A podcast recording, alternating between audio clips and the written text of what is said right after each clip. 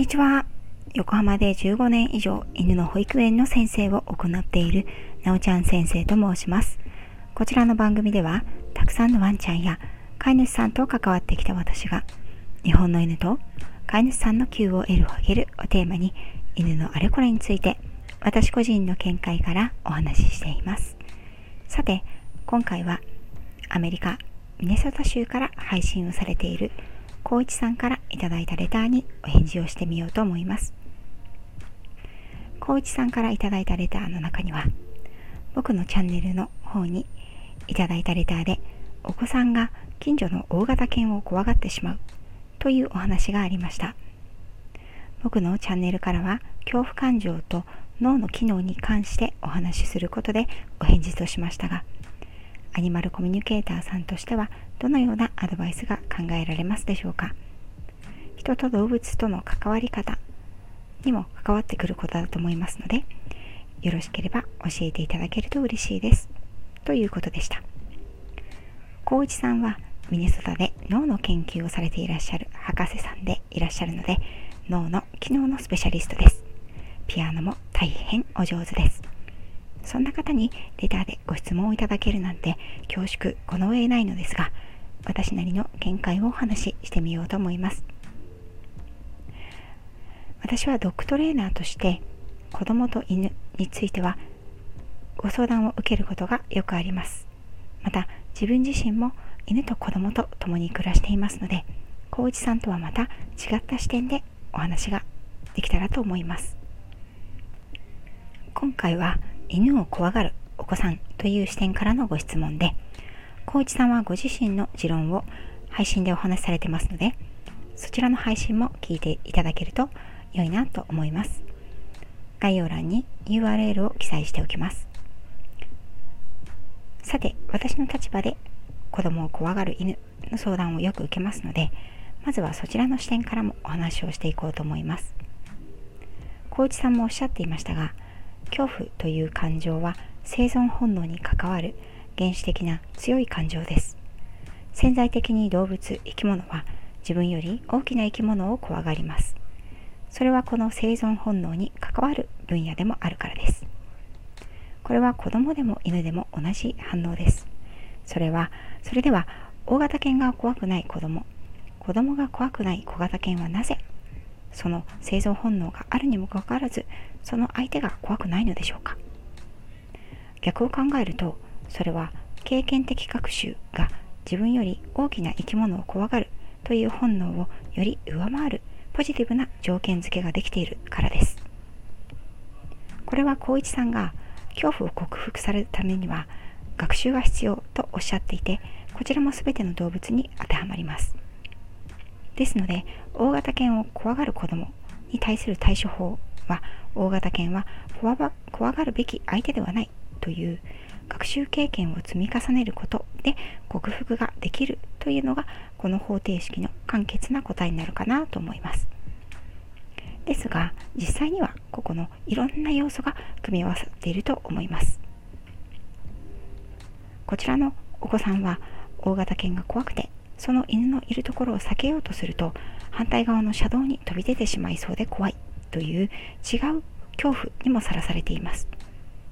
これは恐怖の積み重ねであり2つの負の条件が重なっていてより強大な恐怖を呼び起こす場合があるんですね。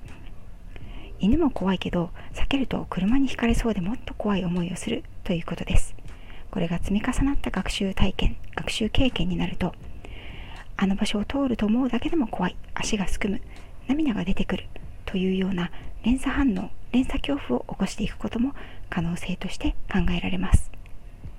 そしてお子さんの場合こちらのお子さんの場合さらに詳しい情報をいただいたんですがこの怖いという対象の大型犬さんは普段は檻に入っていておとなしいんだそうですただもしかしたらかつて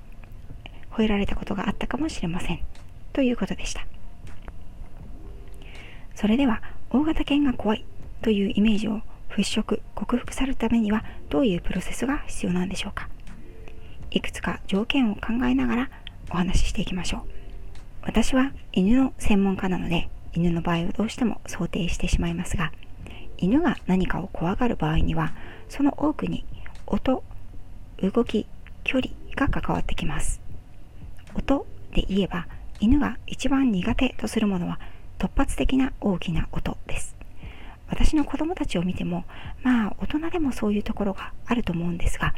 突発的な大きな音には驚いたり怖がったりする場合が多くあるように感じます。ですのでもしお子さんが大型犬が怖いという第一の理由それが近くを通った時に吠えられた思い出があったというのであれば10回に1回しか吠えない犬であったとしてもまたあの大きな吠えで突然吠えられるかもしれないという恐怖体験の学習がトラウマ化していることは十分にあり得るんですね。この突発的な吠えの予測をして怖い気持ちになるという場合には普段からテレビや YouTube で犬の吠える声を聞かせてあげたりペットショップなどに行って犬の吠える声に鳴らしてあげたりというのも、まあ、多少有効的だと思いますし大型犬の前を通るときには大音量でイヤホンで音楽を聴きながらお母さんと手をつないで歩くなどが手っ取り早くできる対処ではあるかなと思います。次は動きです。目の前を動くものに犬は止まっているものよりも2倍以上早く反応します。それは彼らの色覚が人間のものとは違い視覚情報としては動体視力の方がはるかに色彩を見分ける能力より優れているので同じものが止まっていたりゆっくり動いている時よりも素早く目の前を早く動くものの方を見つけやすいんです。このことを踏まえてこのお子さんのことを想像した時もしかしたら大型犬の前を怖くて早く通り過ぎたくて走ったり早足になったりしてないかなという考えが私の頭の中に浮かびました。もしそうであればこの子の走る行動や早歩きをするという行動は犬にそれを知覚させる唯一無二の行動です。普段はおとなしく檻に入っている大型犬であっても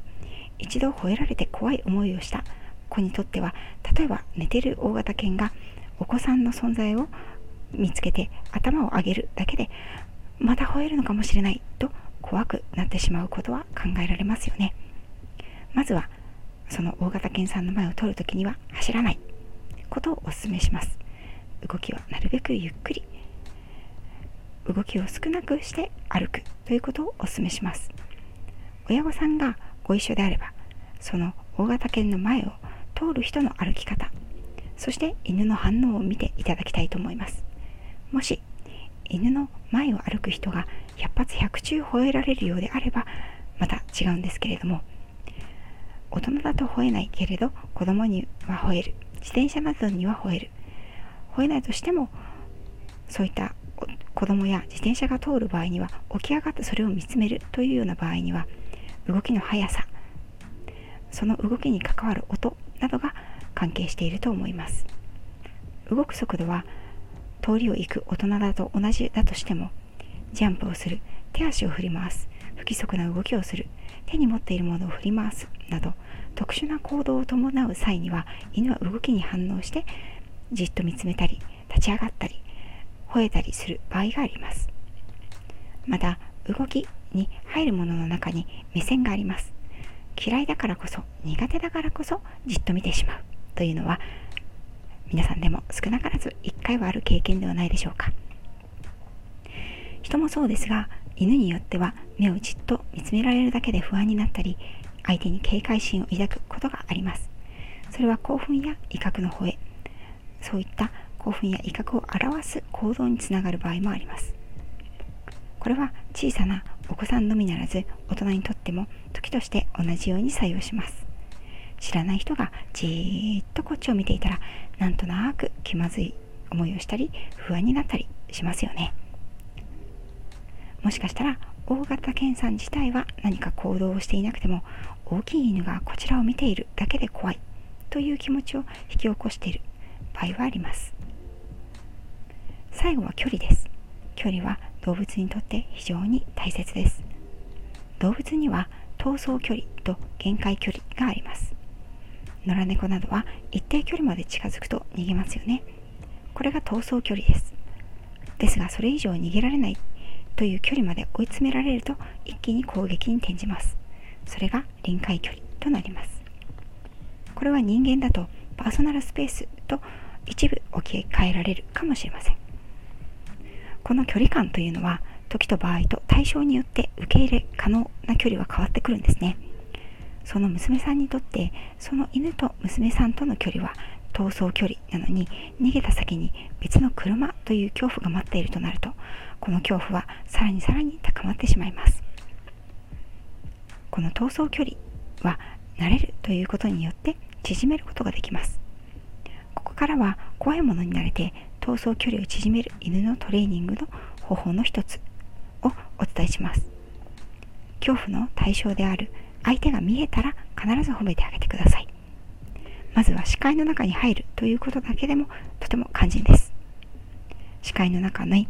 恐怖の対象が入ってきた。だけでも褒めてあげることを繰り返すことで、あれは苦手だけど、なんだかあれを見るとママが喜んで褒めてくれるんだよな、という条件付けができていきます。ここまでで音、動き、距離についてのお話をしてきましたが、怖いものがあるとき、これは犬も子供も一緒だと思いますが、怖いものの何が怖いのかを詳細に把握することが周囲の人が対応できることの第一歩だと思います。例えば私の娘は1歳ぐらいの頃ぬいぐるみや人形を見ると泣いて怖がることがありました。泣かないぬいぐるみや人形もありその違いは何だろうと観察と実験を繰り返したところ正面から娘の目を直視しているような形で置かれているぬいぐるみや人形が怖いのでした。これは絵などでも一緒で、ある時、保育園で年長の学年の子たちが人型の絵を切り抜いて顔や体を描いて色付けしたものが壁に貼られていたんですが、怖くてパニックになった娘は保育園のそのお教室に入ることを断固拒否していました。その時に私は、ああ、あれが怖いんだなと分かったので、すみません。あの絵なんですけど、見えないように位置を変えていただくか、裏返しにして一瞬しておいてもらえますか？と言いました。私の娘の場合は、正面、目、直視という条件が娘を怖がらせる原因でした。ご相談者さんの娘さんの場合、檻に入っているおとなしい大型犬が怖いということですが、正確にその大型犬のどこがどういうことをした時にどういうふうに怖いのかを知ることがどうしたらこの大型犬が怖くなくなるのかを知るための大切な一歩になると思います。是非それが分かったらまた教えてほしいと思います。さて、ここまで長々お話ししてきましたが、光一さんの解釈、私の解釈を経て2人で恐怖刺激とその克服法についてライブをしてみようということになっています。詳細などがまだ未定なんですが、決まり次第皆様にお知らせしたいと思います。最後まで聞いていただいてありがとうございました。